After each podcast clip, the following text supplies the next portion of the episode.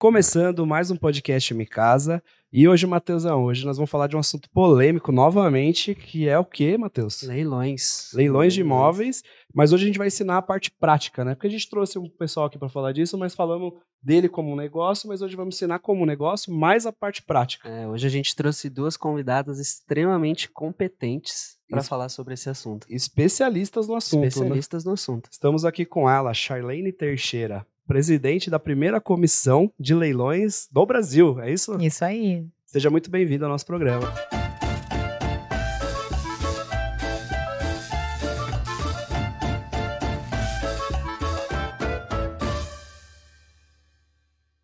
Agradeço muito o convite de vocês, Cássio e Matheus. Uma honra estar aqui com vocês. Acompanho muito vocês no TikTok, no Instagram e para mim é uma honra estar aqui falando sobre esse mercado maravilhoso de leilões de imóveis e muito rentável. E hoje nós vamos desmistificar um pouco esse mercado que tem muito preconceito. O pessoal Sim, acha verdade. que só tem gente querendo enganar e você Uhum. vai trazer aqui para provar que isso não é verdade, né? Sim. Então, ela que é advogada, presidente da primeira comissão de leilões do Brasil, Uhum. e trouxe com ela uma outra participante da comissão, né? Uhum. Uma advogada especialista em extrajudicial, né? Bárbara Falcão, seja muito bem-vinda. Obrigada, Cássio. É uma honra falar aqui com a Chá sobre leilões, sobre o extrajudicial, sobre as facilidades e sobre o grande papel dos leilões no mercado imobiliário, do crescimento. Então, obrigada pelo convite. É um prazer. Hoje nós vamos tirar todas as dúvidas da galera, né? A gente Vamos preparou falar Vamos tudo. lá. a gente vai pessoal. marretar elas de perguntas aqui. Lista com Pode 500 mandar ver, tô pronta. Então, se você que ficar até o final aí, você vai saber hoje tudo que você precisa saber para leilão, saber a diferença de extrajudicial, judicial, como não cair em golpe. Nós podemos falar de hold patrimonial depois para quem adquiriu vários imóveis. Se você Isso. quer proteger seu capital, pagar A um ideia é pouquinho, você crescer, chegar pagar, lá. pagar um pouquinho menos de imposto, né? Isso. Vamos ajudar a galera também. Mas É. antes de começar, a gente queria perguntar um pouquinho da, da sua trajetória, como que você chegou em leilões, por que, que você apaixonou por esse mercado. Hoje você também ensina as pessoas a arrematar, você tem um curso, você dá consultoria. Como Pô, que você chegou nisso? Porque você... Cassião, antes, Oi. da- antes de entrar na história dela, eu queria perguntar. A Bárbara tocou num assunto legal, que é existe um, um certo preconceito, né? Nesse ramo dos leilões. Eu queria saber a opinião de vocês. Por que, que existe esse preconceito? Por falta de informação. As pessoas mal informadas, elas acabam no disse-me-disse, que soube do vizinho que ficou seis anos com o dinheiro preso porque arrematou mal e está na justiça, porque fez tudo sozinho, não tinha informação, não contratou um advogado, ou contratou um advogado que não era especialista na, na área, era um clínico ge- geral. O próprio advogado não sabia como resolver aquilo e acabou tendo uma experiência ruim. As pessoas, elas acabam passando para frente informações de acordo com a experiência que elas tiveram. Então, hoje em dia, o assunto está muito disseminado por causa do boom da internet que a gente teve na pandemia. Então, tá muito mais fácil de você aprender, tá muito mais acessível. Antigamente era um- uma nata, assim, né? Era pouquíssimas pessoas que eram especialistas nesse assunto. Então, quem ouvia falar de leilão, acho que não, não, não, não tinha nem noção, não tinha acesso que tem hoje, achava que era só ter o dinheiro. Ia lá presencialmente, porque antigamente era, era presencial, não tinha opor- oportunidade de online, ia com a plaquinha com o dinheirinho lá, arrematava e não tinha noção da quantidade de documentação que eu deveria ter visto antes. Não sabia que, que tinha que analisar um edital e como fazer. Então, por conta da história que veio trazendo de leilões uma história ruim, né, um lado meio pe- pejorativo, muita gente tem um olhar ruim até que eu cheguei aqui para mudar isso. É isso aí. E criou a comissão por isso, né? Para É. mostrar que é um trabalho sério, que é um mercado sério e que vem evoluindo. Porque, como todo mercado, tem os picaretos. Na Todo. marcenaria tem o picareta. Na- Exatamente. todo no médico, mercado tem. arquitetura, o enfermeiro, qualquer área. Esse não é um problema da função, é um problema do ser humano, é um problema de caráter. Então, você vai ter um profissional bom ou ruim em qualquer profissão. E falando sobre a comissão, a desinformação ela gera insegurança. Então a OAB também tem esse papel de trazer informação à população para que eles confiem. Quando ela fundou a comissão de leilões é justamente para trazer informação e gerar segurança, não só aos advogados, como a população, corretores, quem trabalha com o mercado imobiliário, para passar a confiar nos leilões que movimentam a economia. Porque a OAB traz a curadoria, né? Do Exatamente, assunto, né? Então. Não é uma pessoa que tá na internet falando. Não, em que verdade é, é, bom, uma, né? uma instituição que não tem fins lu- lucrativos. A, a finalidade é educativa mesmo, assim. Para o advogado e para todo mundo que se envolva com aquele assunto ali. A gente fez até um primeiro encontro é, de leilão de imóveis lá, que foi um super sucesso na, na OAB, e a grande maioria que estava lá não era de advogados, eram de pessoas interessadas no assunto e que viram ali uma oportunidade de estar no presença, num evento presencial e gratuito, tendo um pouquinho de informação ali que para eles já era muita coisa. Eu botei assim um, um iniciozinho, assim, que as pessoas já ficaram encantadas. Então, a gente já tem marcado dia 17 de outubro para o segundo evento presencial lá na, na OAB da Barra. E a ideia foi essa, assim, quando eu pensei em criar essa comissão, eu fui até o presidente da, da OAB da Barra lá, o Marco Soares, e eu sou muito grata a ele que me permitiu criar essa comissão lá, e porque eu achei um assunto extremamente importante. Para quem não sabe, leilão de imóveis, gente, ele é um solucionador de conflitos. Por que, que existe o leilão? O leilão existe porque existe uma dívida em aberto, onde essa pessoa já foi cobrada de diversas formas. Ela já sofreu um processo de Uhum. conhecimento. Aí esse processo de conhecimento teve uma decisão que foi para um processo de execução. Nesse trâmite aqui, né, Bárbara, já se foram uns dois, três anos, isso leva um tempo. A pessoa teve tempo para desenrolar, para arrumar como pagar, para virar a vida, ou até para vender aquele bem imóvel e pagar a dívida, porque às vezes a pessoa fica apegada ao bem. O que, que ela Uhum. pode fazer? Ela tem que assumir que ela não está suportando aquele padrão, ela não consegue pagar aquela parcela com o banco, ou se ela tem uma dívida numa esfera civil, né? Ela está devendo alguém, o único bem que ela tem para pagar é aquilo, ela tem que admitir que ela precisa arrumar o dinheiro, então ela sai daquela casa, vende, compra uma, uma menor e paga a dívida dela. Sim, Uhum. existem N meios dela solucionar antes de chegar No leilão. no, no- na, na- na última fase, que eu digo assim. O leilão é a última É fase. legal se tocar nesse ponto, porque acho que muito do preconceito em torno do assunto de leilões é Uhum. por conta de o pessoal enxergar os- arrematadores É, como, nossa, tadinho, tá Na- o tadinho é quem tá saindo, dele. né? Ai, É. tadinho. É, o pessoal fala muito disso, É. né? Pô, tá tirando a, A casa da família. pessoa, a família. Você analisou a família que tava lá? O Ike Batista, inclusive, é um tadinho. Coitado dele. Ele, né? Ele tá recebendo. Ele, ele teve a casa de Angra le- le- leiloado, uma lancha leiloado, um restaurante que ali no o Mister lá no Rio de Janeiro que quase foi leiloado, mas nos 47 segundos do tempo ele conseguiu uma negociação e ele próprio comprou o próprio imóvel por 50% de desconto. Olha que maravilha.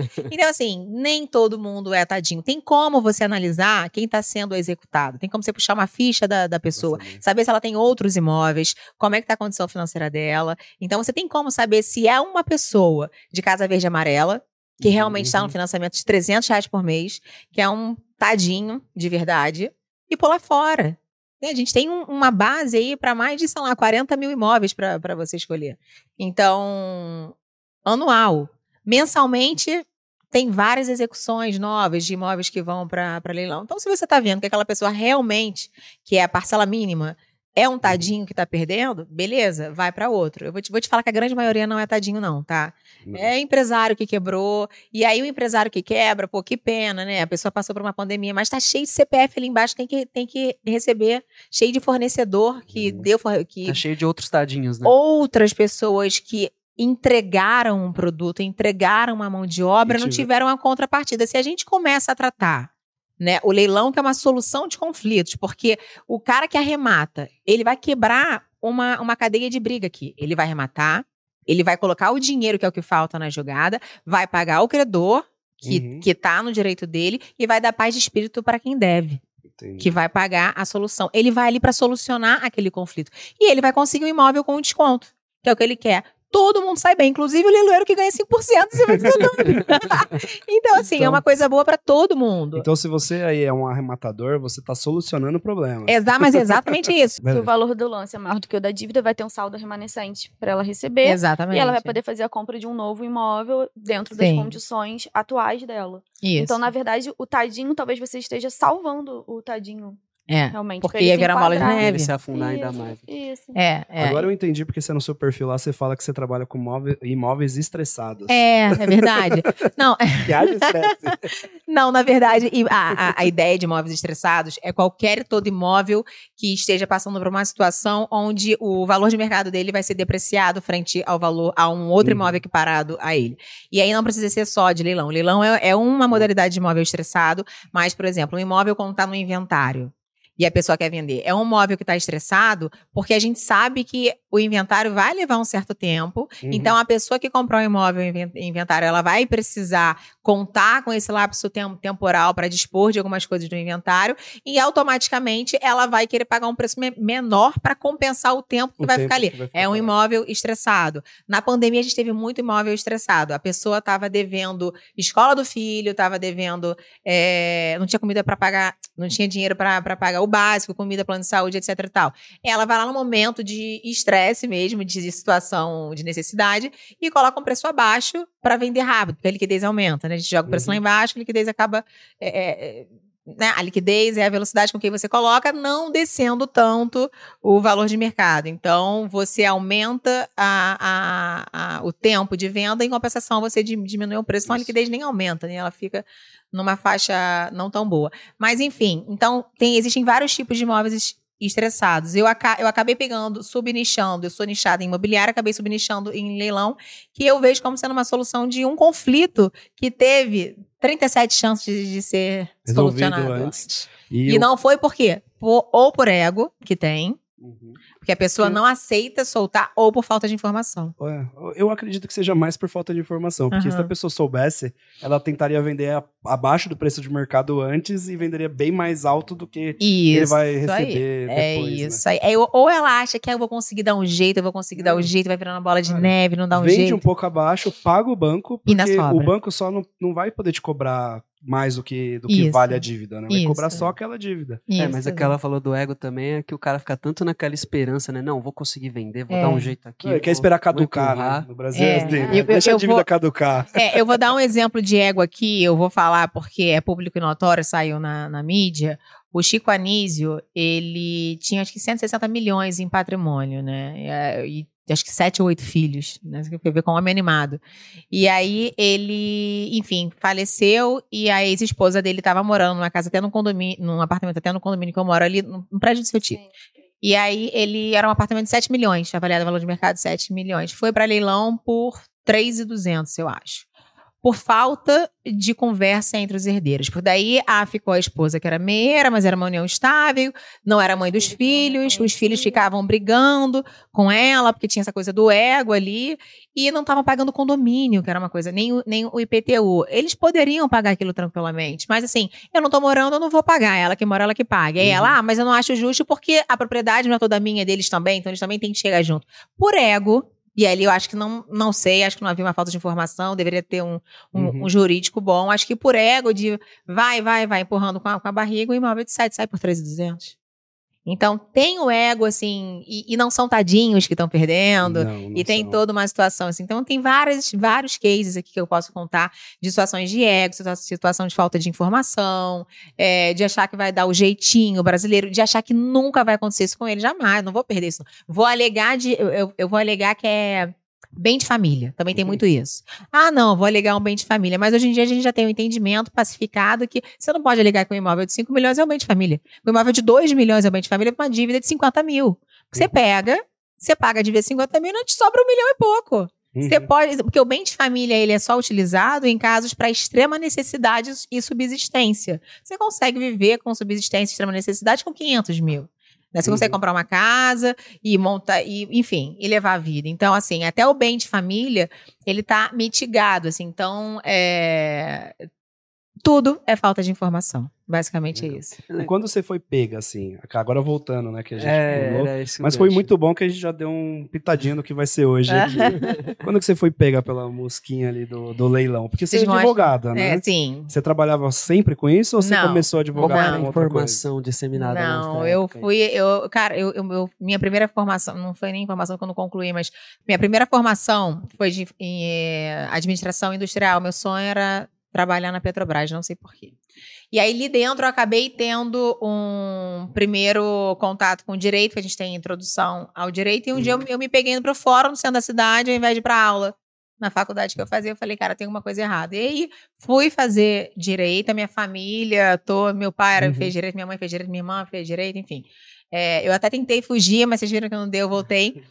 E aí foi quando eu abri um escritório, anos depois, casei, tive, tive filha, etc e tal. Anos depois, é, durante meu casamento que eu fiz minha, minha faculdade, tirei minha carteira e anos depois abri um escritório com a minha irmã. Minha irmã voltada para a família e consumidor e eu especializada em direito imobiliário.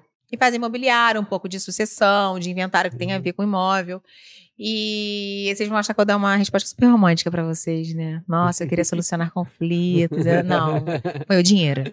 O dinheiro me pescou Você pro leilão. uma, uma oportunidade Nossa, ali. e como quando, assim, eu sou muito é, ancorada no imóvel, né? Pela minha história, pelo direito imobiliário, enfim, eu, eu vivia no meio de pessoas que trabalhavam no, no jurídico com imobiliário, né? A- Então você já sabia todos os trâmites que precisava Exatamente, e já. falou, puta, eu tô só deixando dinheiro na mesa É, aqui, e aí, né, dentro do isso. nicho de imobiliário, eu olhei para o leilão como sendo um tipo de investimento. "Ah, Eu não vou apostar em bolsa, né? Eu sou mais do, do sedimentado, do tijolo, do cimento.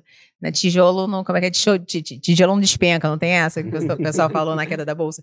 Então, eu vi dentro do leilão o mercado mais lucrativo para investimento, mais que incorporação. Ah, incorporação, mais do que incorporação. Fiz cálculos ali, olhei e tal.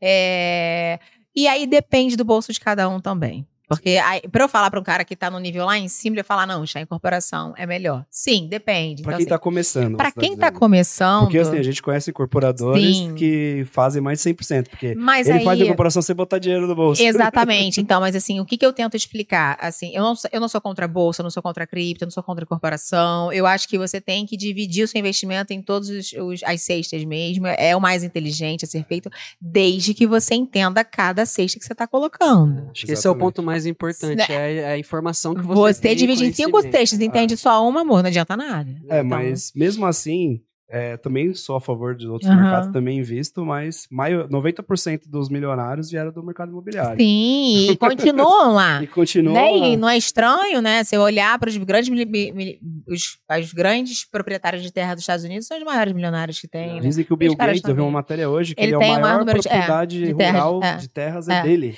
E olha, você fala a palavra certa, rural. O agro é o que sustenta a gente. É o alimento, é o leite, é, é o insumo, é tudo. É, É o a agro. força do assim. Brasil, né? É a força do Brasil do mundo, né? Na verdade, o Brasil tem muito poder no agro frente ao mundo, né? Frente A gente mundo, né? sustenta muita gente por aí, né? É o então, setor que a gente É. consegue competir lá fora. é, é, é. A- A gente exporta mais do que usa Eu aqui acho pra que essa obra, é né? a Então, grande moeda do Brasil perante É. ao mundo, vai ser o agro ainda. é. E a a Amazônia, gente ainda vai e a ser Amazônia. muito E requisitado energia ainda. renovável É a Amazônia, né? O Elon Musk não veio aqui à toa, não. Ele veio, já tá de olho ali na Amazônia, vai por mim. Mas, voltando, a gente estava da, da incorporação frente ao, ao leilão. Você falou isso, ah, porque o cara consegue ir lá sem colocar a mão no bolso. Eu também consigo fazer o cara de leilão arrematar sem colocar a mão no bolso. Na verdade, eu hoje vivo ganhando, de botando dinheiro no bolso sem colocar a mão no meu bolso mais. Assim, eu consigo ganhar umas, um valor expressivo, eu cobro uma porcentagem na arrematação e sem colocar a mão no bolso só com o meu capital inte- intelectual. Hum. Mas para o cara ter crédito, ele precisa ter crédito. A gente deve ter uns 250 milhões de habitantes no Brasil hoje, se eu não me Uhum. engano. É, de inadimplente, a gente está chegando a 70 milhões de inadimplentes, assim, de pessoas com problema no, no, no crédito. Né? Então, só para você ver que já não é fácil ter um crédito. E aí, eu tô falando de pessoas com problema de crédito. Tem pessoas que não têm problema de crédito e nem por isso tem crédito.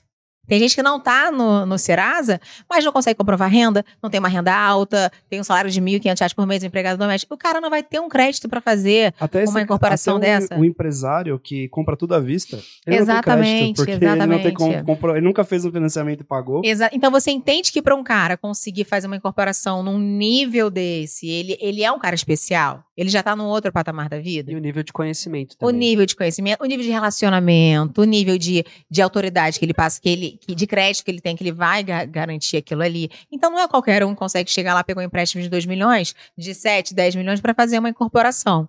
Então, assim, eu tô falando com um funilzinho assim, não tô falando com a boca do, do, do funil. O leilão eu já consigo falar com uma boca de funil com muito mais, ma- mais amplo. Eu consigo falar de uma sala comercial de 30 mil e consigo falar de, um, de uma fazenda de 30 milhões, assim. Eu consigo falar com todos ele, os é, públicos. ele é democrático, né? É, pro- é, é bem de- democrático e você consegue realmente ter lucros expressivos, assim. Vamos para a parte prática agora? Fazer perguntas da parte prática do leilão. O que, que o povo quer saber, né?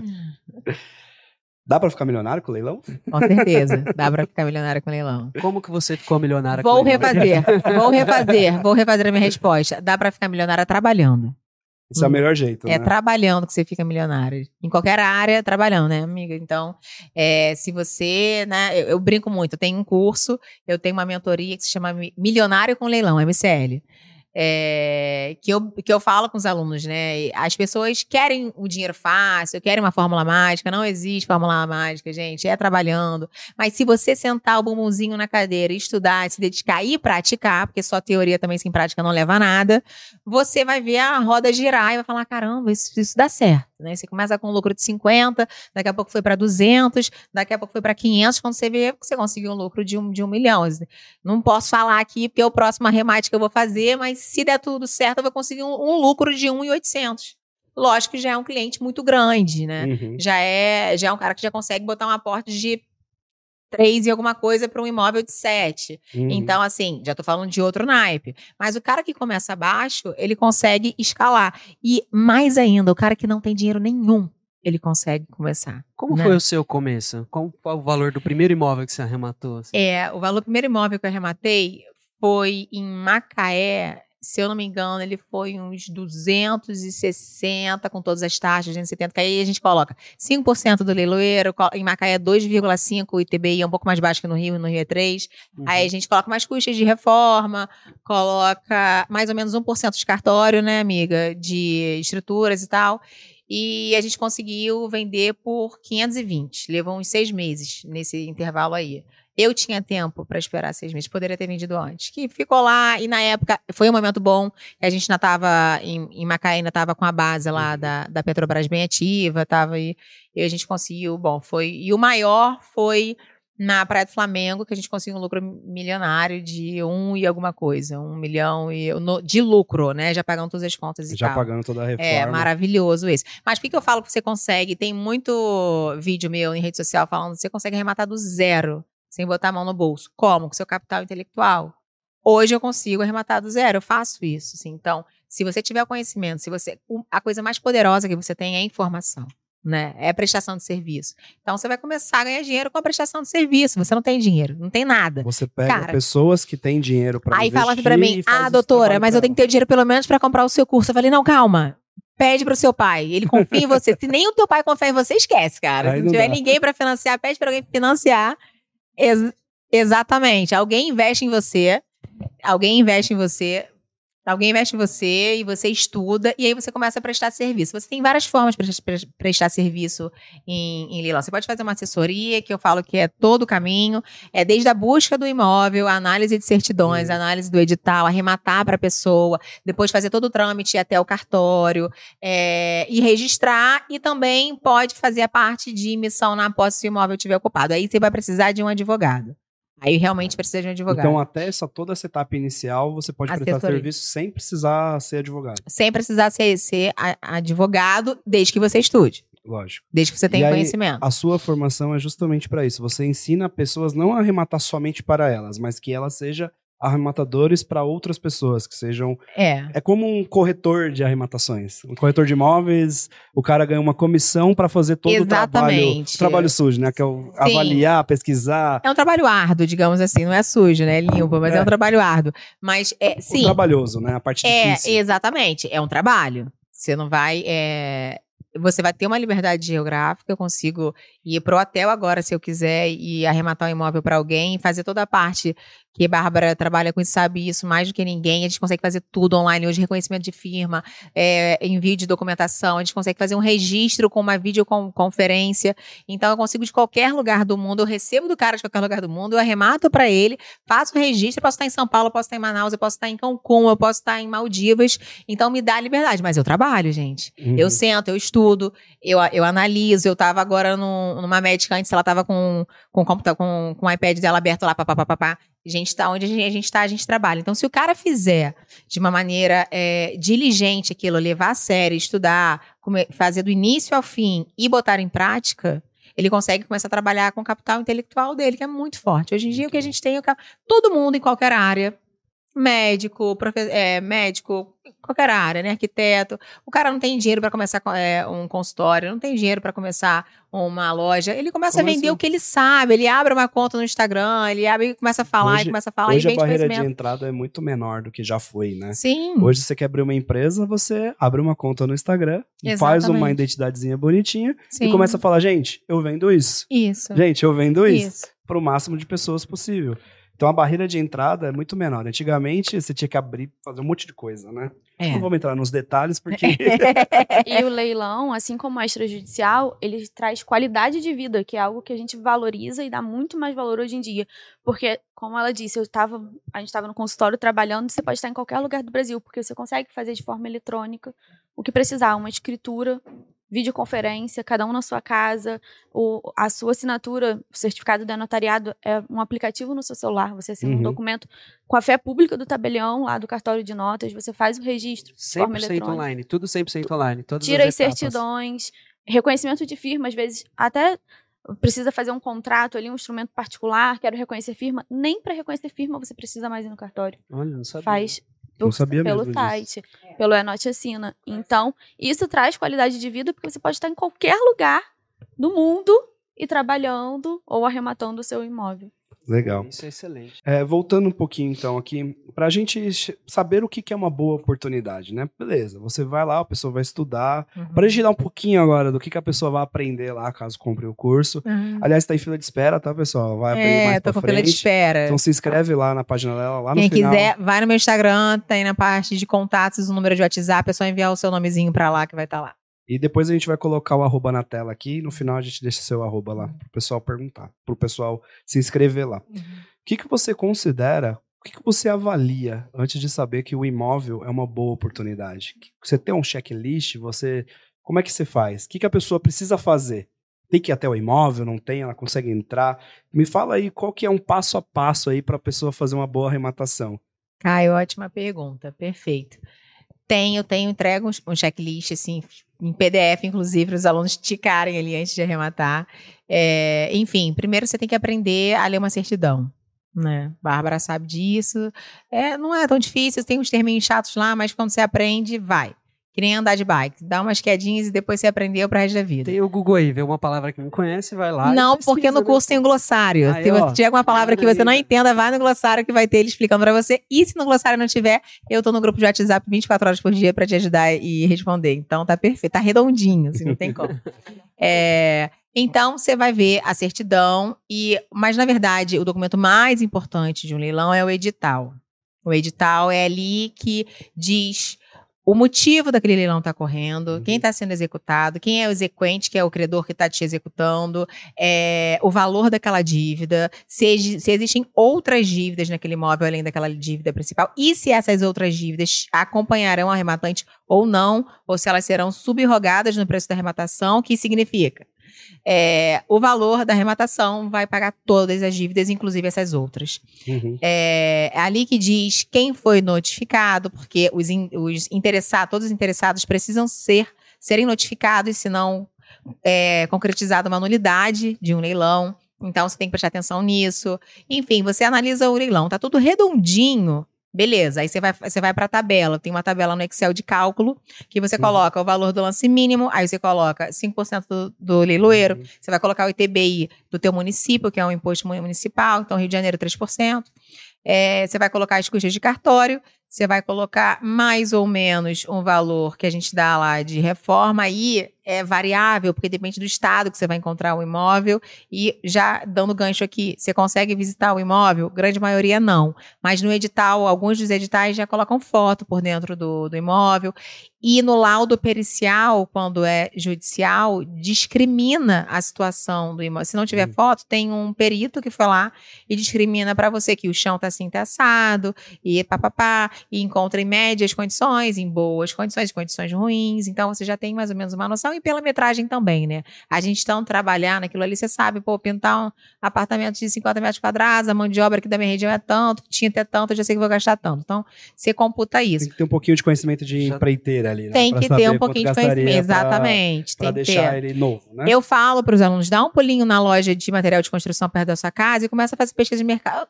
Online, nem precisa ter lá. Faz online de três empresas. Quanto é que tá o galão de tinta? Quanto é que é a, a mão de obra de um cara? Pra você ter uma noção de quanto seria uma reforma na sua região. Porque não adianta falar na região da Barra da Tijuca onde eu moro, que às vezes aqui em Perdizes é outra mão de obra, é outro valor, é outra coisa. Então, assim, Uhum. cada um tem que ter uma noção da sua região em relação a isso.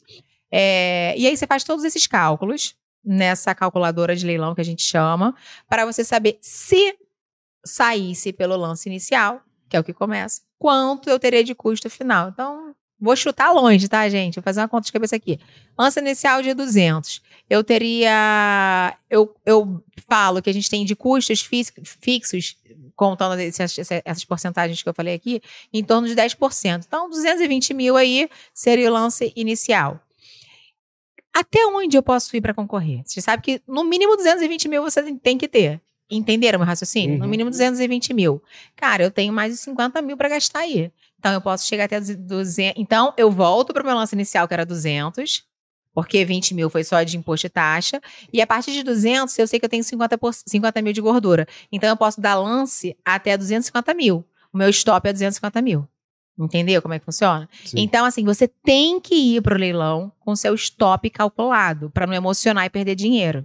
Então, eu tenho 50 mil de gordura, meu stop é em 250 mil e você vai com aquele stop que você tem.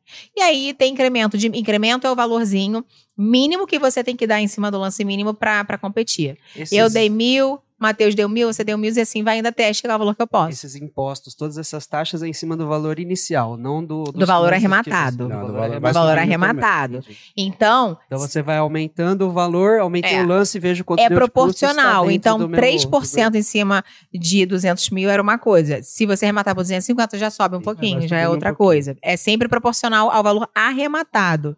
Então, você tem que ir com stop sabendo que você vai ter, vai aumentar um pouquinho esse teu cálculo aí. Você tem ali uma gordura. né? Isso. Então, você tendo então você analisou as certidões, você analisou o edital, não tinha nenhuma nu- nulidade, você fez o seu stop e você determinou, você materializou em papel, escreveu a- a- até onde você pode ir, vai, E aí, com frieza. uma outra coisa E também, arremata. saber por quanto aquilo pode ser vendido, né? Exatamente. Então, no edital já vai dizer a porcentagem, que aquele valor está indo, está indo com 30, com 50, com 90% de desconto.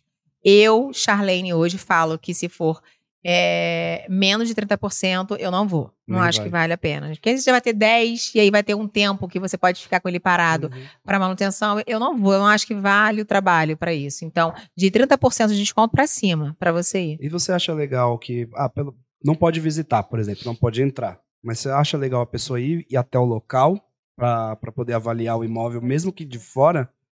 Até porque é. olhar a região, ver se é uma região que tem facilidades próximas, se tem shopping, se tem metrô, sei lá, aqui em São Paulo. É pra saber se é um imóvel. por- beleza, ele tem um valor de mercado de um, vai, 500 mil, você arrematou por 250. Mas também você tem que saber se aquele imóvel é vendável. Porque Perfeito. senão também você fica com o negócio amarrado. Perfeito. É, né? eu Tinha acho. até um imóvel lá na Barra que ela estava fazendo avaliação de que tem um projeto da prefeitura que Uhum. vai valorizar muito aquele imóvel, então Isso. já é um imóvel interessante para o cliente investir. Então, Isso. Eu acho que essa é a parte mais intrínseca que as pessoas não pensam, né? Isso. Porque você olha, beleza, o imóvel vale 500 mil, pago 250. Ótimo, lindo, Uhum. tá maravilhoso. Mas eu tenho que saber se aquilo vai ser líquido, né? Que é, É. vai, em quanto tempo eu vou transformar aquilo em dinheiro, de fato, né? A avaliação feita no leilão judicial, ela é feita por, por um perito ava- avaliador, que ele vai te entregar um valor de mercado atualizado. Atualizado do dia da perícia que ele fez. Uhum. O, do dia da perícia que ele fez até a data do leilão, pode, dependendo de alguma questão, pode se passar um mês ou pode ter passado seis meses. Seis Uhum. meses já é um intervalo que pode mudar alguma coisa. Então, assim, eu sempre falo para você fazer uma conferência online. Pega aquela rua, aquele, se for em apartamento, aquele mesmo prédio, vê os imóveis que estão à venda ali. Se tiver muito imóvel à venda ali, a liquidez está bem baixa. Tem muito Uhum. imóvel va- vazio lá. E tu já começa Já desconfiar. desconfiar. tem pouco imóvel à venda ali, pô, tá saindo bem. Então já é um, um local bom. E ver a realidade dos preços que estão nada melhor do que você ver isso ao vivo, lá indo no prédio ou com o porteiro. Você perguntou, é, é importante? Não é importante, é essencial, não arremate sem até o local. Porque olha uma coisa que pode ac- acontecer. O prédio é lindo, é, tá batendo os valores e tal, mas caramba, tá começando uma obra naquela rua e eu não sabia. A obra não vai sair no edital. A obra você não vai achar na internet. A Uhum. obra você vai vendo lá. Cara, paralisou a rua, fechou a rua, não entra, não sai, não sei o quê. Isso é um transtorno do caramba. Pra você vender um imóvel que começou uma obra, isso vai atrasar muito a tua venda. Pô, é de Uhum. muito difícil alguém querer. Ou então você vai lá até lá pessoalmente, você descobre que estão fazendo uma obra de reforma de troca de fachada de pastilha. Nossa, que inferno isso. A, a piscina vai ficar fechada por seis meses, porque vão trocar tudo. Então tem questões que você só sabe ao vivo. Eu vou ao vivo em todos, mesmo sem poder vi- visitar. Algumas pessoas, poucas, já recebem. Alguns imóveis que dizem que estão ocupados no edital estão vazios. Eu vi isso na sua página. Estão vazios e você consegue entrar e dar uma, uma olhada. É, então, mesmo eu não conseguindo entrar, por que, que eu vou antes? Aí eu vou explicar o pulo do gato aqui. Por que, que eu gosto de antes do leilão? Eu sei que vai ter um leilão, sei lá, dia 4 de outubro. E o cara está sendo executado. A qualquer momento eu posso me habilitar nessa execução e oferecer para pagar antes do leilão. E esse leilão não acontecer. Então eu vou até a pessoa que está sendo executada tendo fazer uma proposta para ela. Eu vou pagar mais do que eu teria de desconto, mas vou pagar menos do que eu pagaria no mercado regular. Chá, mas por que, que você gostaria de pagar mais se você pode ter o desconto? Porque às vezes vai ter uma concorrência que vai até ultrapassar aquele desconto. Uhum. Então tá saindo por 200, mas a gente foi no leilão há pouco tempo de um cliente meu lá, que foi híbrido, e a gente quis ir ao vivo, começou com 67 mil e saiu por 230. Ainda tinha, era um leilão de incorporação, de imóvel que vai ser entregue ainda na planta. Uhum. É, tinha um saldo remanescente de 87 mil ainda. Mas de 67 ele terminou em 230, gente. Quase o valor do primeiro. Quase o valor do primeiro leilão, que era 235, eu acho, pro primeiro leilão. Se eu chegasse nessa pessoa e eu oferecesse pra ela 150 mil, Ela eu tava fechava. oferecendo mais que o dobro e levava. Faltando 87 pro saldo re- remanescente, pegava um puta, aqui em, em São Pode Paulo, falar, puta na falar. palavrona. Um puta de um imóvel num lugar super valioso ali, barra recreio ali, que é super de Uhum. top lá. É, gente, por 150, mais por 200 e poucos mil e revenderia por 680, que tá o valor dele de mercado, Mas- mercado que, eu- que eu, eu acho que a pessoa teria que ser um pouco maluca, né? De arrematar um imóvel sem lá, nem pelo menos passar na rua. Não, a gente tá eu tenho um de- aluno, eu tenho, não vou falar o nome dele aqui não, vou deixar. Que ele já arrematou cinco imóveis e ele não vai visitar nenhum. Eu falo que tu nasceu com o bumbum pra lua. Tem que dar muita sorte, porque... É, é, ele é o cara É um- que tá com dinheiro e vai, só vai, Vai. manda, vai, cara tipo, tá- deu certo. Então não tá preocupado. Não tá, e tá dando sorte, mas assim, eu falo pra ele, cara, não é que tá dando sorte, é porque se demorar, não vai doer no bolso dele. Uhum. É sorte, é um cara assim que tem dinheiro. O leilão é, é o que eu falo pras pessoas. Ah, vai, vai demorar. Gente, você arrematou, vai ser seu. A diferença é em quanto tempo. Uhum. E essa diferença de em quanto tempo, ela tá, a resposta dela tá na fase pré-arrematação. Tá na análise, você consegue saber quantas penhoras tem naquele imóvel ali. Ou seja, o que, que, que deixa eu te explicar. Penhoras é assim: esse imóvel está respondendo por dívida de condomínio, mas na matrícula dele tem uma anotação que tem um processo ativo de, de trabalho, de criminal, de civil, de Uhum. empresarial. Então, assim, tá respondendo por condomínio. Mas quando você arrematar, você tem que ir lá, mandar para o juiz de criminal, para o juiz do trabalho, para o juiz da civil, determinar que o oficial debaixe em cada penhora dessa para você poder transferir para o seu nome. Esse movimento aqui leva um tempo. É burocrático, não depende do advogado, depende da justiça. Né? Então, O tempo vai ser determinante lucro. É o- isso- e o isso- tempo determinante para o lucro. isso é- Quanto mais penhoras tiverem, mais juízes eu vou ter que acionar e mais tempo eu vou levar. Então, cara, eu tô vendo que tem um leilão com 17 penhoras. Eu vou ter fôlego para esperar essas- Então é fôlego pra é esperar? melhor- É uma coisa a se olhar antes, né? tudo você vê na fase. A, a fase mais importante é a pré-arrematação. Porque ali você consegue entender o tempo, você consegue ter uma média, uma estimativa do lucro que você vai ter, do tempo que você vai levar. Tem, isso tudo tem como você ir reajustando, né? Mas aqui é a, fase que vai te dizer se você vai ou não vai. É, como, aqui. Como tudo que a gente fala aqui no podcast, né? A, a etapa mais importante é a do planejamento. É do planejamento. É o projeto. É o projeto que eu chamo de pré-arrematação lá, né? Que eu chamo pré-arrematação porque eu divido o, o treinamento em pré-arrematação, arrematação e A gente pós-arrematação. pode chamar isso de estudo de viabilidade do Estudo negócio. de viabilidade do negócio, perfeito, isso aí. Vai fazer um estudo de mercado para ver se vende, vai estudar o edital para saber se tem penhora, se não tem penhora. E, o estudo mais. de mercado, pessoal, para quem não sabe estudo de mercado, você pode fazer online nos sites. Eu gosto de ir pessoalmente, de fofocar com porteiro ou com síndico. Uhum. Cara, com Quantas unidades tem vagas aqui, hein? Porque isso diz muito Tá sobre. vendendo sobre- rápido? Exatamente. Tá, tá tendo muita procura. Esse tá saindo que nem água, esse do, do leilão que a gente foi lá, assim. E já teve outro, já tem mais dois pela frente. Porque, não porque tá vago, é porque a galera, é porque é um. Foi uma incorporação por obra de administração, que é uma coisinha mais delicada. E aí, infelizmente, alguns do- dos participantes não conseguiram honrar e está indo a leilão para suprir. Mas está muito interessante. Então, está saindo rápido, porque é uma região muito nobre ali e que tem projetos ao redor que vão va- valorizar. Então, se você está numa região que vai levantar uma escola, um shopping, é, alguma coisa que valorize, você e se você conseguir ter um fôlego para segurar, nem precisa ter fôlego não, gente. Uhum. Coloca no Airbnb, faz uma temporada, é, faz uma alocação por pré-temporada que você já consegue pelo menos botar para gerar um dinheiro para sustentar. E aí você já não coloca a mão no bolso, ele vai se sustentando até você esperar o valor de mercado dele subir, que você sabe que vai, esperar um, Uhum. do- dois anos, e vende com lucro muito maior, sem ter que gastar dinheiro, entendeu? Uma coisa que eu aprendi é que você nunca perde dinheiro com imóveis. Exatamente. Mesmo pagando preço de mercado. Você perde dinheiro com perder. imóveis só no divórcio. é o único Isso local. é verdade. Eu ia fazer uma pergunta voltada pra isso, né, dos erros. Quais foram os erros que vocês passaram ao longo da vida? Tomaram prejuízo já? Que tipo Não, de dica? do Prejuízo eu não cheguei a tomar. Eu já não atingi o lucro que eu, que eu, que eu esperava, que o cliente esperava. Prejuízo não, de fechar no vermelho não. Zero prejuízo. Ju- é, zero prejuízo, justamente porque eu não vou com menos de 30. E lógico que eu falo quando eu vou com menos de 30, eu tipo, quero ir no 60, no 70. Justamente porque eu já computo nessa calculadora que eu coloco seis meses de, de manutenção. Então, eu vejo quanto é o condomínio, água e luz, eu não corto. Paga a taxa básica. Você vai apresentar um imóvel para alguém, a gente tem acende a luz. Uhum. O cara quer abrir a torneira e ver se está funcionando, se a parte hidráulica está indo bem. Você tem que entregar um mínimo, limpo, pintado, tem que ter um mínimo. Então eu já vou computar IPTU proporcional, é, todos os, tu- tudo, Você já faz a Você já computação de todos os gastos tudo, enquanto do- não no vende. mínimo seis meses.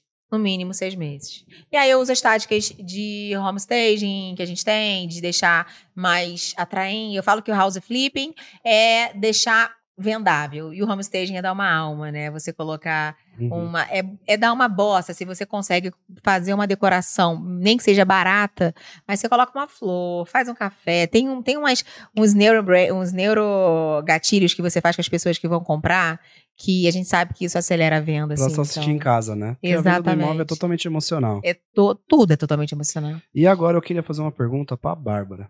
Bárbara, a pessoa foi lá, arrematou o imóvel. Você que é especialista nisso, que é o pós-arrematação, né? Isso. Conta um pouquinho pra gente aí, o que, que, o- que as pessoas vão passar depois que ela arrematar? O que, que ela precisa saber ali pra não tomar, pra não se lascar? Então, apó- pós-arrematação, você vai levar a carta de arrematação para o cartório de registro de imóveis. O que isso quer dizer? É, nós sempre dizemos assim, só é dono quem registra. Então, Uhum. esse é o momento em que você vai dar publicidade para sua propriedade. É aquele momento em que todo mundo vai passar a saber que você é o real dono daquele imóvel. Então, você vai buscar o cartório de registro de imóveis. Os cartórios de registro de imóveis, eles são competentes de acordo com a área, eles têm atribuição daquela parte. Então, um imóvel é, localizado ali na Barra da Tijuca vai ser o nono RGI. Então, você vai saber qual o cartório procurar. Vai levar toda a documentação do imóvel, além da comprovação de pagamento do ITBI. Uhum. O ITBI, que é uma, um imposto municipal e que vai mudar a alíquota de município para município. Então, você vai fazer o pagamento antes de ir ao cartório. Perfeito. E vai levar o cartório, vai levar os documentos do arrematante, assim como a parte de registro civil. As pessoas às vezes não se atentam a isso, que o estado civil da pessoa precisa estar regular na matrícula. Porque às vezes você se casa e não averba o casamento. Uhum. Você se divorcia e não averba. A união o- estável, o que mais tem? Exatamente. E isso vai cair em exigência na hora do registro do imóvel. Uhum. Então, você vai pre- precisar levar toda essa documentação. Sem nenhuma pendência, em cerca de 20 dias, você tem um registro do imóvel. E esses, qual o valor, né? Já que a gente fala tanto de dinheiro, que é o importante aqui. Uhum. Qual é o valor? Os emolumentos cartorários, eles mudam de estado para estado e eles mudam anualmente. Então, depende do valor do imóvel, quanto mais caro, maior vai ser o valor que você vai pegar, pagar o cartório. e vai mudar de estado para estado. Então, aqui em São Paulo vai ser um valor, no Rio vai ser outro. Mas E é nos sites, né, amiga, encontra isso. Você consegue buscar em todos os sites a tabela de emolumentos. Só para entender, todos esses documentos, essas taxas, Sim. eles estão descritos na carta de arrematação? Ou você tem que descobrir antes Ou de você- Não, você vai no realmente? site. Você consegue descobrir. A grande maioria dos cartórios, principalmente registro de imóveis, tem site. Então Uhum. você já entra lá, nono RGI do Rio de Janeiro. Uhum. E eles têm, a grande maioria, muito didático quais documentos Quais levar. passo a passo. Além disso, os cartórios hoje, principalmente depois da pandemia, que nós tivemos muitos avanços no extrajudicial em relação à escritura eletrônica, eh, reconhecimento de firma, registro e averbação, hoje a gente consegue fazer tudo sem precisar ir ao cartório. Então, a grande maioria já tem meios de contato por WhatsApp, por e-mail. Uhum. Então, qualquer dúvida, você pode ligar para o cartório. Eles precisam te dar informação. Isso também é muito importante quando a gente fala de extrajudicial e de cartório. As pessoas falam, ah, mas eles podem fazer essas exigências, eles podem me negar informação. Existe a corregedoria que fiscaliza os cartórios. Então, assim, você foi tirar uma dúvida e não te informaram, ou te informaram de forma que você descobriu que foi errada, você tem um órgão que Que fiscaliza e que você pode é, buscar uma ajuda. E assim, as certidões de forma eletrônica, registro de forma eletrônica, você nem precisa sair do lugar para fazer toda essa parte. Se o cartório negar, você senta lá no chão e fala, vou chamar a polícia enquanto ninguém chega. Corregedoria, vou chamar a corregedoria. Olha, eu acho que pro cartório, corregedoria vai funcionar mais do que a polícia, Sim. não é? É. A corregedoria é a polícia do cartório. É isso aí. E quando que Legal. isso, na hora de registrar, pode dar errado? O que, que pode. Tipo, a pessoa. Ela não leu o edital direito, ela foi lá, arrematou. Como que a pessoa pode se fazer um- uma arrematação de forma errada e ter problemas na hora que for fazer isso? No registro, se você arrematou, você vai conseguir registrar. O problema é, se você não observou na pré-arrematação as questões ali do planejamento, da penhora, da matrícula do imóvel, porque a certidão do imóvel, ela é como se fosse uma certidão de nascimento. Você vai conhecer o imóvel a partir da certidão dela. Então, você puxa uma certidão de anos reais e tem toda a história do imóvel, desde Uhum. que João e Maria abriram a matrícula em 1950. E você vai vendo toda a cadeia ali de transmissão. Então, na fase de planejamento, você vai ter uma ideia de tudo que você vai ter que fazer lá na frente. Legal. Então, se você não observou, você vai ter que cumprir muito mais exigências. Entendeu? Você vai registrar, mas Sempre vai qual conseguir, prazo? mas aí É. depende do tempo, né? Isso. É, a exigência, na verdade, assim, eu, eu gosto de defender os oficiais de cartório, porque, Sim, assim, eles têm uma, muita responsabilidade em relação a isso. Se dá algum erro, ele paga do bolso dele. é uma E às vezes são imóveis. A gente não tá falando que ele vai pagar uma calça que Uhum. veio com defeito, falando que vai pagar, vai pagar uma mansão, uma casa, nem que seja um Uhum. apartamento de 100 mil reais, é um dinheiro, gente. Então, assim, o cara tem que ter uma diligência na conferência da documentação, ele tem que saber se o fulano é casado com o ciclano. Cadê? Cadê a certidão de casamento? Cadê o RG dela? Ela existe? Tem filho? Cadê? Vambora. Então, assim, o cara tem que, então, são as notas devolutivas que a gente chama, né? Ele te encaminha uma nota devolutiva, mas aí ele tem a obrigação de caminhar com tudo, que é uma coisa que é, tá mudando hoje em dia, né? Então, saiu até agora um provimento, enfim, não sei o nome que deu, mas Uhum. é, com todos os quesitos que o oficial tem que te dar. Então, ele não pode cada hora falar uma coisa. Olha, só tá faltando isso, a Não pode certidão. ser picotado. É, de uma vez. Você vai lá, resolve e traz. Não adianta discutir com o oficial, ele tem poder e autoridade para aquilo. Agora, se ele te pedir uma coisa muito absurda, ou uma coisa que você já deu, ou alguma coisa ficou embaçada na comunicação entre o advogado, que ela tá muito lá, e o oficial do cartório, eu acho que antes de você abrir um- uma dúvida com a corregedoria, é muito bacana você fazer um approach, você ir lá até ele e conversar, falar, olha, mas. E aí você pode fazer isso online também. Você faz uma, uma petição Uhum. amigável, explicando, olha, eu acho que se você ler melhor aqui, você vai entender assim, assado, eu já enviei esse documento, acho que é o suficiente. Uhum. E tem muitos oficiais que conseguem entender e voltam atrás. Falam, Uhum. não, você tem razão, vamos resolver aqui. Se não resolver, aí sim, aí você aciona, você precisa suscitar Você dúvida para a corregedoria. Que é seu direito Isso. também. Sim, Isso. sim. E você entendeu? consegue fazer isso no site dos registradores, que é um site oficial a nível nacional. Então, é um site único para todo o Brasil. Então, você vai, você tá aqui em São Paulo e quer registrar um imóvel lá na Bahia. Você consegue pelo site dos registradores. Quer Sim. registrar no Rio de Janeiro, site dos registradores. Lá dentro, você apresenta todo o documento de forma eletrônica, assinado, e é enviado ao cartório, você faz um pagamento ali de pré-notação, no Rio de Janeiro é 226, aqui em São Paulo, se eu não me engano, é 80 reais de pré-notação. O cartório São recebe... Paulo ganhando os preços, hein? Não, o Rio, o Rio é, É mais caro é tudo, disparado, sim.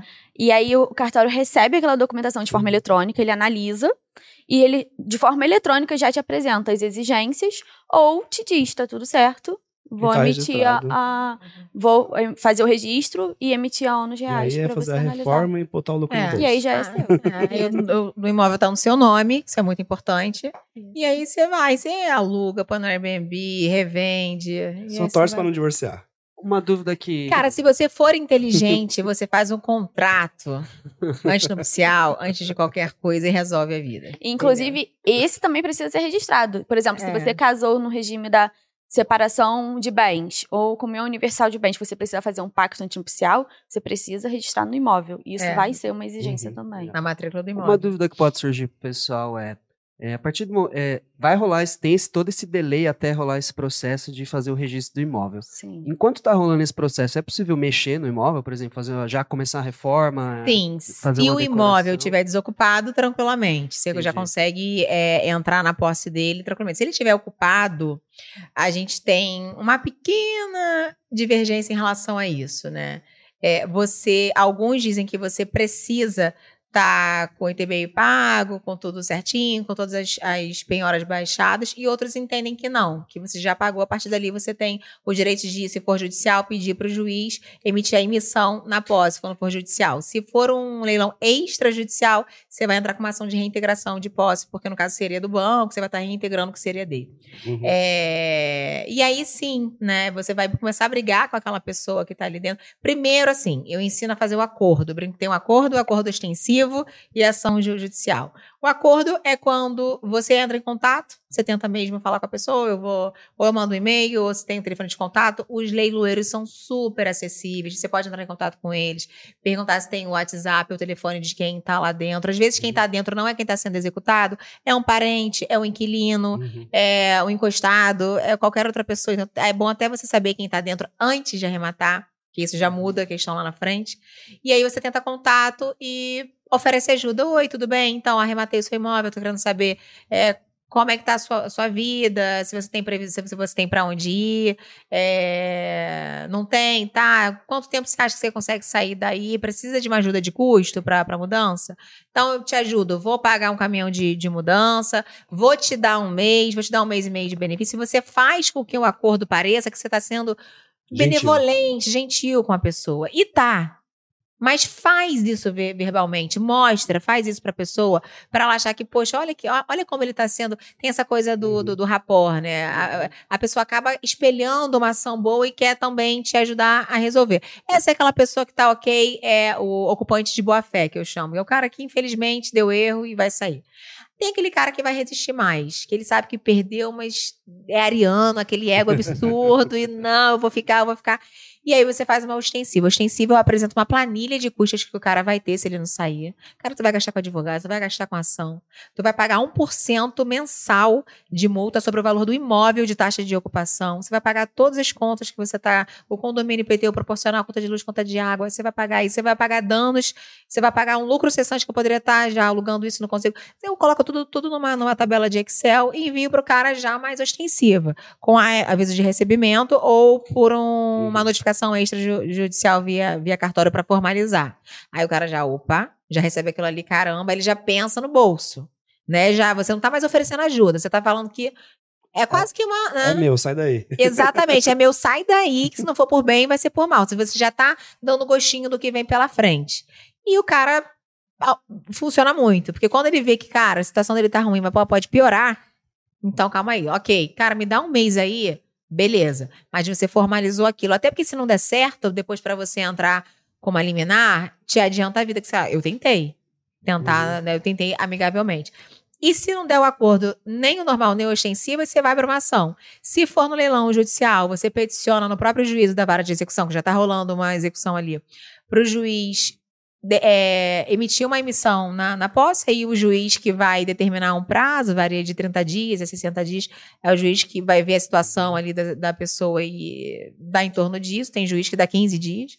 E se for um leilão extrajudicial, tanto de alienação fiduciária com banco, quanto de, desse de incorporação, de obra para administração, é, a gente tem que entrar com uma ação.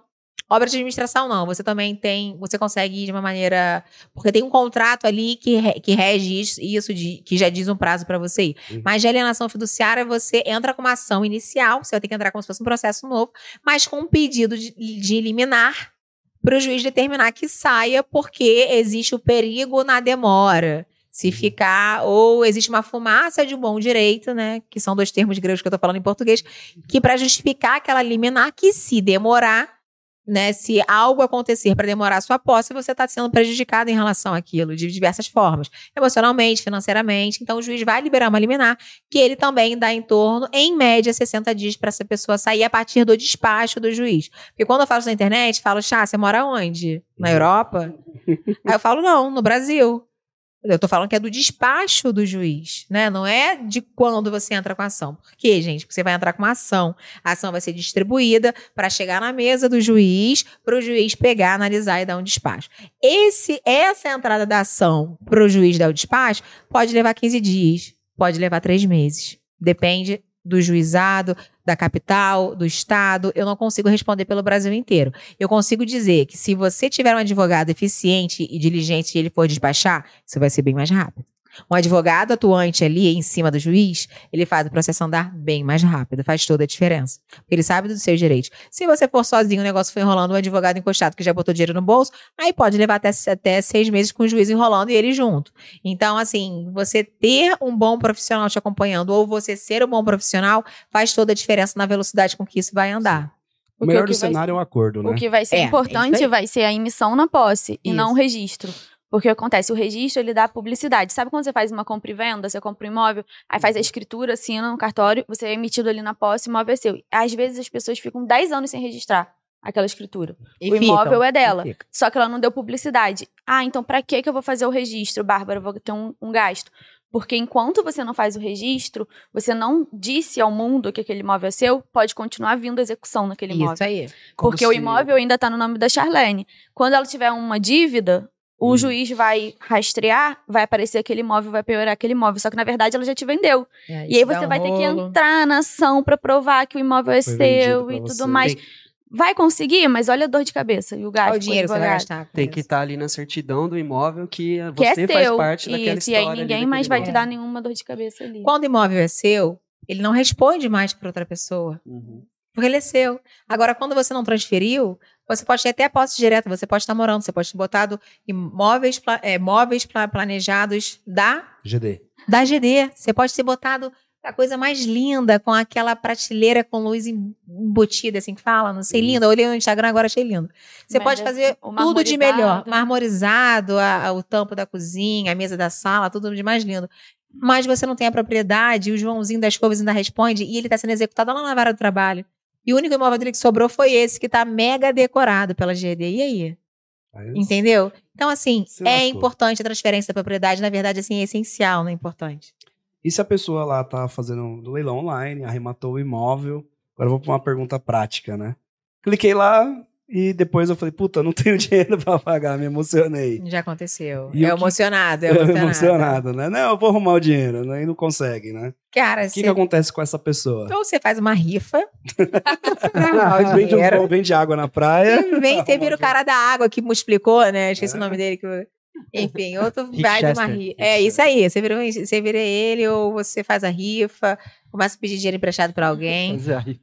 Porque o que acontece? Não dá. Você não pode fazer isso, existe uma sanção. Inclusive, isso está expressamente no edital, dizendo que Uhum. caso você venha a não assumir o que você honrou ali sem uma justa causa, ou seja, se não teve nenhuma nulidade, não teve nada que justificasse aquilo, você, além de perder o dinheiro, você vai ter que pagar a comissão do leiloeiro de 5% sobre o valor do bem Uhum. arrematado.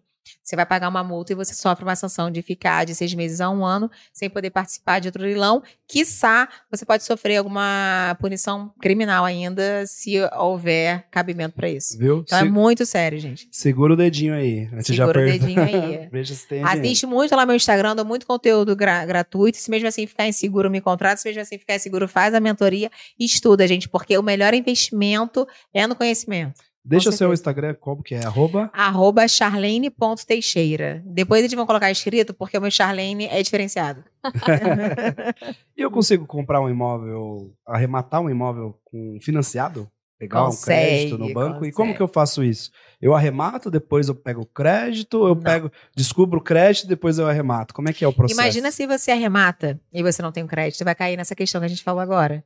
Nossa, arrematei, não tem dinheiro, e aí? Rio. Então, assim, não corre risco. Tem muita gente que acha que vai lá fazer aquela simulação no site. Olha, o banco me liberou 500 mil reais. Mas não liberou nada, foi uma simulação.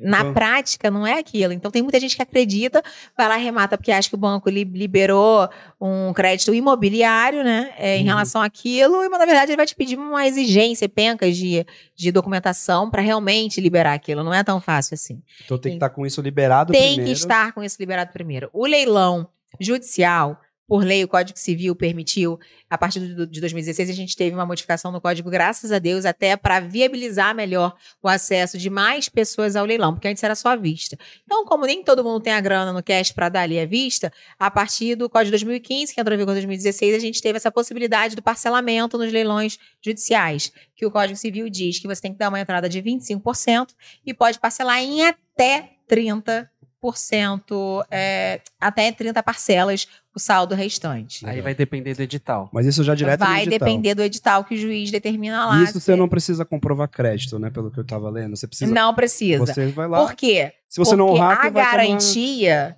Hum. desse parcelamento é o imóvel que você arrematou. Então, Ele fica meio que hipotecado com, com o, o ente público e você só vai transferir a propriedade quando você quitar. Então, o imóvel é a própria garantia, por isso que não precisa do crédito aí. Você vai fazer um parcelamento ju- judicial. Tem que estar no edital. Mesmo que não esteja no edital, como a lei diz que isso é possível, nada impede que você envie uma proposta para o juiz. Eu peço para você enviar essa. Eles dizem para você enviar a proposta até a data do primeiro leilão. Eu Uhum. digo para você enviar até cinco dias antes da data do primeiro leilão. Porque qualquer problema ali no interim tem um prazo para resolver, Isso. tá bom? Podemos aproveitar essa questão do crédito para falar dos nossos patrocinadores, né, Matheus? Podemos. Então, você tem uma forma de você conseguir um dinheiro para fazer uma arrematação em leilões. É, com o pessoal da minha casa financiada, além de fazer com financiamento para aquisição e construção em terreno próprio e tudo mais, eles têm um crédito muito legal que é Home Equity. Que Perfeito. você, se você já tiver um imóvel próprio seu, você consegue pegar até 60% do valor desse imóvel, com seis meses de carência, Uhum. taxa de juros imobiliários, Gente, seis meses de carência é ótimo. e você consegue fazer, pegar esse dinheiro à vista, então você vai arrematar o imóvel à vista. Ou pode até parcelar se quiser Uhum. lá com o leiloeiro, mas esse dinheiro ele não tem um destino é, já programado, igual é a aquisição de construção em terreno. Que você já tem que comprovar que É. está construindo a obra para pegar o crédito e ficar usando na obra. Esse tipo de crédito é um pouco diferente. Você já pega o dinheiro, cai na sua conta e você usa, se você quiser para Disney, você vai. Uhum. Então, se você já está interessado no imóvel, você pode fazer a contratação do crédito lá com eles. Tem seis meses de carência. Você pega o crédito e vai e a garantia desse crédito é imóvel, não é isso? Nesse crédito é o imóvel que você já tem. Aí, nesse caso, você já precisa ter algum Sim. patrimônio para poder fazer. Mas olha que legal nesse home equity, gente. Eles te dão uma carência de seis meses, né? Isso. Esses seis meses tem tempo suficiente para você arrematar o imóvel, colocar ele para alugar e com o valor da locação que você está recebendo, você paga. E até mesmo você Ó. vende antes É, de começar a pagar as parcelas Ou e vende quita, ou aluga, porque seis meses é um tempo. Você faz, eu chamo isso de negócio autossustentável. Que ele mesmo se sustenta. Você alavanca, porque é, mesmo que você tenha o dinheiro, vale a pena fazer isso. Sim. Por quê? Sim. A gente está numa taxa de juros a 13,75% ao Isso. ano. Você contrata um home equity desse a 11% ao ano. É. Você já tem um spread ali de 2 e pouquinho por É, cento. todo crédito imobiliário é sensacional, né? né? Então, você, mesmo que você tenha o dinheiro, desde os, os- pessoas ricas fazem isso, né? O rico não usa o dinheiro dele, É. gente. Ele pega crédito, vocês É, não sabem. é isso aí. né? É isso ele, aí. ele pega, deixa o dinheiro dele lá rendendo, às vezes até o próprio dinheiro dele rendendo, paga a parcela do crédito Perfeito. e ele faz o imóvel sem tirar dinheiro do bolso nenhum. Perfeito. E mesmo que você não seja rico, o legal é que você consegue pôr imóvel de terceiros também, né? Exatamente. Sim. É, no home olha. equity, você também não precisa ser necessariamente o imóvel ser seu. Você Uhum. pode pegar um imóvel de terceiro, contratar um crédito para você para arrematar. Uhum. Então, se você tá com seu pai também, ele fala, pai, me dá seu é um imóvel. fiador do financiamento. Exatamente. Uhum, perfeito. Então, tem, tem manobras aí, quem quiser acompanhar um pouquinho melhor e entender um pouco mais. A minha ponto casa financiada, acompanha o pessoal lá, são nossos patrocinadores, estão sempre aí com a gente. E a gente né? confia, porque senão a gente não traria como patrocinador. A gente conheceu bem a fundo, o trabalho do pessoal é sério, tá? E em E- breve vai ter novidades pro pessoal, né? Vai ter a casa do Micasa, Vai né? ter a casa do Micasa, em breve. A gente vai Olha! fazer uma incorporação da nossa casa Olha. e vai mostrar todo o processo pra galera Mostrar de como na funciona prática. crédito, financiamento e Skin tal. the game, olha só. Gostei Será que a gente deixa virar dívida pra ir pra leilão, pra gente ensinar o leilão? Não, olha, eu acho que a gente podia até arrematar essa casa no Micasa, Fazer hein? um que leilão na. É. Podia fazer um leilão prática. vender ela mais cara. É, um lucro pra comprar a segunda, olha. E esse episódio não podia, não podia acontecer se não fosse a Nobox, né, Matheus? É isso aí, um hub de marketing e mídia, né? Marketing, mídia e experiência. Tudo que você precisa para o seu evento, para o seu podcast, para o seu evento corporativo, seja online, seja híbrido, seja presencial, a Nobox pega na sua mão e constrói isso com você. Seja lançamento de cursos online, a gente também faz isso. Então a gente gosta aqui, a gente senta aqui, a gente grava, fala um monte de porcaria, eles editam, tá grava feito. tudo, solta lá no Instagram e a gente só fica aqui tomando café e conversando. A gente gosta Melhor da coisa. Nobox por isso, né? E não poderia deixar de falar da geração design, né? né, que é uma indústria de móveis planejados aqui de São Paulo. É, a gente foca, focado em móveis planejados, mas a gente também atende a casa inteira. Então, desde papel de parede, tapete, Mas decoração. São mais de 80 sofá. fornecedores aí para deixar a sua casa completa, né? A gente, eu gosto de falar pouco porque não é para fazer merchan da minha empresa. O pessoal Uhum. que acompanha o podcast já vai saber naturalmente que tem que comprar lá, senão vai se lascar. É. Vai se arrombar. Igual Vai se arrombar, Vai se arrombar. Mas é isso daí. Aproveitando essa questão do crédito, na questão do crédito deles, você também pode juntar pessoas para ter uma potencial de crédito maior. É, então. no leilão é possível eu juntar Sim. pessoas para arrematar? Sim, na verdade, sim. Aí eu falei do leilão judicial, que tem esse parcelamento, e no leilão extrajudicial, é, não existe o financiamento no leilão extrajudicial, né? A lei de alienação fiduciária não prevê o, o financiamento na arrematação. Mas nada impede que você pegue o financiamento e arremate à vista. Exatamente. Entendeu? Então, é que é exatamente, você pode pegar um home equity e, e pagar à vista e ficar com o financiamento com a empresa é, de fora. Então, também tem a possibilidade de você fazer esse financiamento nesse remate aqui. Quando você tem a primeiro, o primeiro leilão e o segundo leilão, os dois dão negativos, ou seja, não saiu, ninguém arrematou, e é de leilão extrajudicial de alienação fiduciária, o banco tem a opção de colocar isso na carteira de imóveis dele ou de levar para um segundo leilão, para uma segunda te- tentativa de, de duas rodadas. Se ele resolver a segunda tentativa, beleza. Se ele resolver colocar na carteira de imóveis de, milho, de, milho, de milhares de imóveis que os bancos têm, é, aí a gente transforma esse imóvel em imóvel de venda direta. Esse adoro. É, esse imóvel é o imóvel que é do banco. É o imóvel como se fosse ele é equiparado ao imóvel de uma PJ. Equiparado não é o imóvel de uma PJ. Então, o banco pode vender isso através de uma imobiliária, ele pode vender isso através de um outro leilão extrajudicial, Uhum. ele pode vender isso da forma que ele quiser, pelo valor que ele quiser, da forma que é dele, ele faz o que ele quiser. Uhum. E o banco ganha dinheiro com o quê?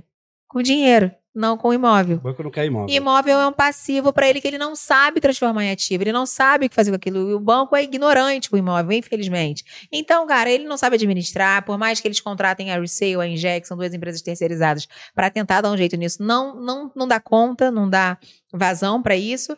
Então, eles têm uma carteira muito grande de imóveis que estão juntando dívidas porque tem IPTU, tem condomínio, tem Uhum. manutenção, tem gente entrando e tentando usucapia, é, é um, uma- um, um- um perigo de perder aquele imóvel lá. É, tem gente que entra, paga, não- é, tentando comprar e não paga, assim, é, é, o, banco é um trem fantasma isso. Por isso que você vê vários imóveis de venda direta de banco com 90% de não é possível. Tem alguma coisa ali, não é possível isso. Ah, não é muito errada. possível. O banco não tem interesse nenhum. É muito melhor para ele ter 100 mil na, na mão e vambora, vamos rodar, vamos botar esse dinheiro para gerar juros, do que ter um milhão parado lá, que em um ano esse um milhão vira 100. De tanta dívida e coisa, que sai ele não perca para alguém que tá ali e tá Uhum. us- usucapindo. Então, existem imóveis de venda direta com lucros obscenos. Existem sim, e esses imóveis podem ser financiados. A gente vira e mexe, vê é, movimentações da Caixa fazendo leilões sem entrada, leilões com uma porcentagem absurda de juros lá embaixo, leilões, é, o, o Santander já fez em 420 vezes. Uhum. É, então, é a Caixa Econômica, o Santander, o BTG, o Bradesco, o Banco do Brasil, tem vários bancos que trabalham com leilões de venda direta, tanto leilão extrajudicial e quando dá negativo em leilões de venda direta. Todos esses leilões você, vocês conseguem encontrar nos sites dos próprios bancos, Eu ia perguntar isso agora. nas abas Aonde eu descubro isso? nos sites dos próprios, dos próprios bancos vão ter abas, é, algum, algum lugarzinho para você clicar lá, escrito imóvel. Você clica lá.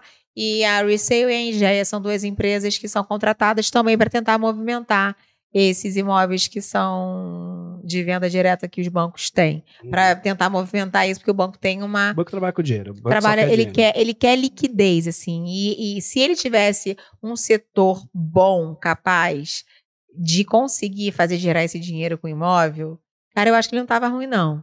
Mas eu acho que eu entendo. O foco dele é dinheiro, ele quer dinheiro. Então ele acaba gi- girando isso. Deixa essa dor de cabeça. E mesmo botando com desconto, é, eles têm. Eu acho que tem muita lentidão ali em transformar imóvel em dinheiro, sabe? No banco. Uhum. A gente tem que me- melhorar esse setor, tem que colocar é, alguma ferramenta, alguma coisa, e também informação, né? As pessoas têm o pé atrás, não, não é possível, não é possível, tem alguma coisa de errado aí, não vai.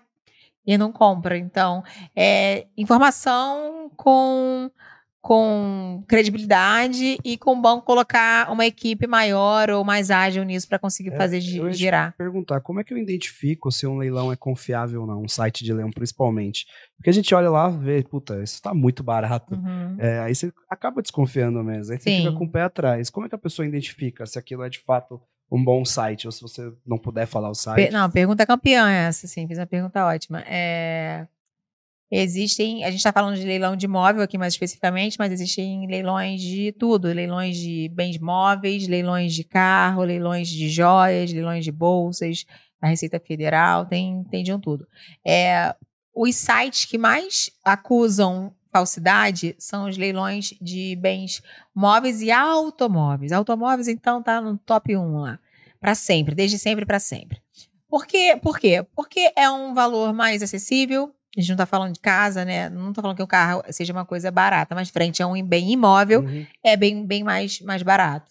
É, ele é um bem móvel, ele não está estático numa casa. Você, a casa você vai lá e, e visita, vê que existe, você tira uma certidão no cartório, uma um de reais e tal. Uhum. O carro é uma coisa mais mi- mitigável de documentação, de falsificação. Uhum. É, e sites são feitos assim de ontem para hoje, muito rápido. Então, sites de leilões, você criou um site que tem uma. Eles colocam, inclusive, a logo do CertiSign de certificação, colocam a logo de São Paulo, do estado de São Paulo, Rio de Janeiro, é uma coisa muito perfeita. Que você. Quem é novo na área acaba, acaba, acaba caindo, assim. Então, o que, que você faz? Tem um site na internet comum a todos, assim, que é o. Pô, meu Deus, agora, só porque vocês perguntaram, eu esqueci. É, É IO. Sabe aquele IO, ponto IO? Ruiz? Não. não, é. Eu lembro que você postou um site É, eu postei. que você verifica qual a Você origem do verifica. O que, que acontece? Nesse site, depois eu vou dar o nome pra vocês. A gente coloca na Coloca descrição. embaixo na descrição na hora que eu estiver falando. É, nesse site você vai entrar, você vai ter acesso nesse site à data da criação dele. Uhum. Então, se ele foi criado há uma semana, esquece.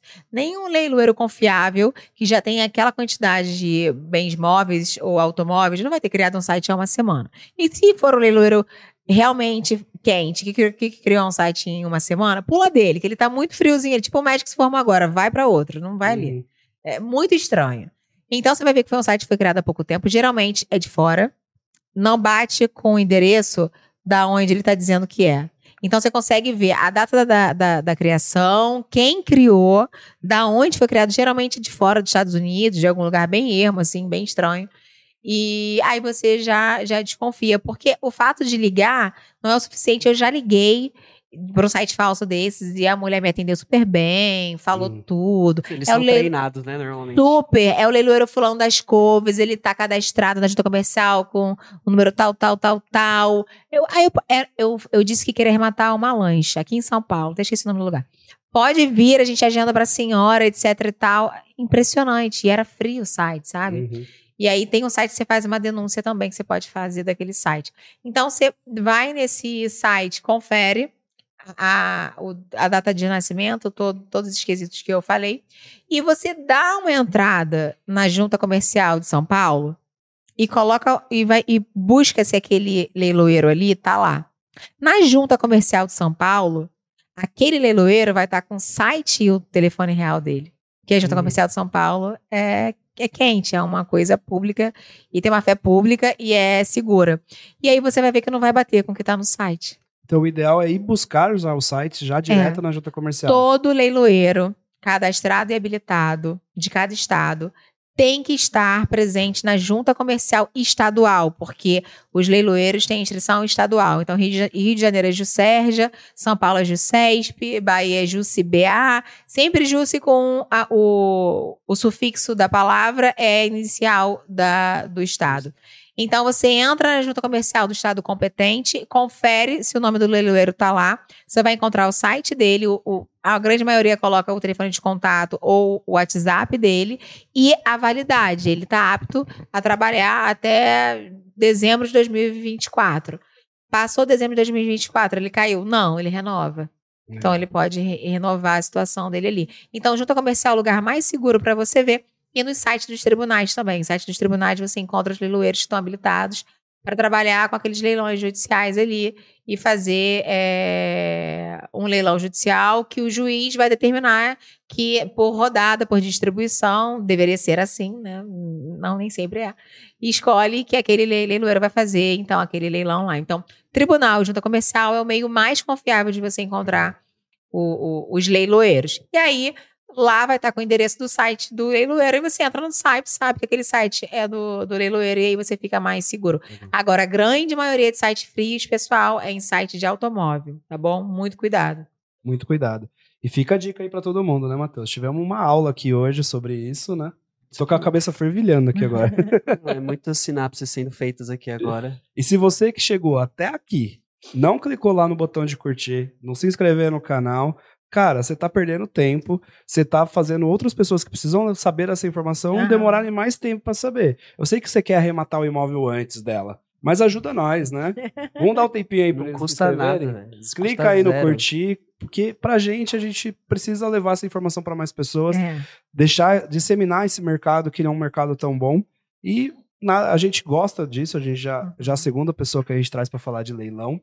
É um mercado muito interessante, que eu tinha um preconceito grande antes uhum. de entrar, falava, não um preconceito, mas um medo. Eu falei, puta, Sim. é legal, é legal, mas puta, né? Como operacionalizar isso? Como né? operacionalizar. Então agradeço desde já a presença de vocês. Eu tô vendo aqui que vai dar o seu horário da palestra, então a gente vai poder estender muito mais do que isso. Agradeço a presença das duas. Foi uma aula aqui pra gente. Espero vocês outras vezes aqui pra gente falar de road patrimonial, sim, falar de outras sim. coisas relacionadas a imóveis que você tem pleno conhecimento para falar. Uhum. Você vai palestrar na OB de São Caetano, é isso? Estou indo para a OB de São Caetano agora fazer uma palestra para advogado no mercado de leilões. Gente, não consegui falar nem 5% do assunto aqui. É não, muito assunto para falar. muito rápido, né? É. Então você está convidada novamente quando estiver em São Paulo para a gente falar de mais coisas sobre todo, leilões. Todo mês a gente está aqui agora, né? Agora, uma vez por mês a gente, a gente vai trazer a comissão inteira aqui. Ótimo. E depois ajuda nós a fazer o leilão do nosso, da casa do Mikasa, vender ela bem cara. É, só me chamar que eu venho com todo prazer, vai ser uma honra para mim. É isso aí. Charlene e Bárbara também deixa o, onde o pessoal pode encontrar vocês nas redes a sociais. já deixou, né? Já deixou? É, bárbarafalcão.tv isso aí. Precisando de ajuda aí para as questões pós-arrematação, só chama a Bárbara lá que ela vai te isso ajudar. Mesmo. E a Charlene também te ajuda a arrematar, a te tornar um arrematador, uhum. a, a, fazer a consultoria e te ajudar com todo o processo da Te ajuda a entender o processo para você aprender a fazer, para você te ajuda a entender o processo, para você ter isso como mão de obra, para você ganhar com a prestação de serviço, te ajudo a mudar o seu mindset nesse assunto e aprender a investir, no mercado mais sedimentado que tem de investimento, é o mercado imobiliário, né? Então você, você junta um investimento expressivo com a sedimentação da segurança do mercado imobiliário. Uhum. É, e te ajuda a arrematar. Se você tiver o dinheiro e quiser ir para Bahamas, deixa o dinheiro comigo que eu aplico para você é e arremato para você, tá ótimo. É isso aí. E pessoal, vou terminar o podcast aqui com uma frase do Homer Simpson, né? Compre terras, Deus não fará mais delas. As terras é estão muito aí, importantes. Estão limitadas, perfeito. e até semana que vem, pessoal. Muito obrigado e tchau. Obrigada, Obrigado. beijo.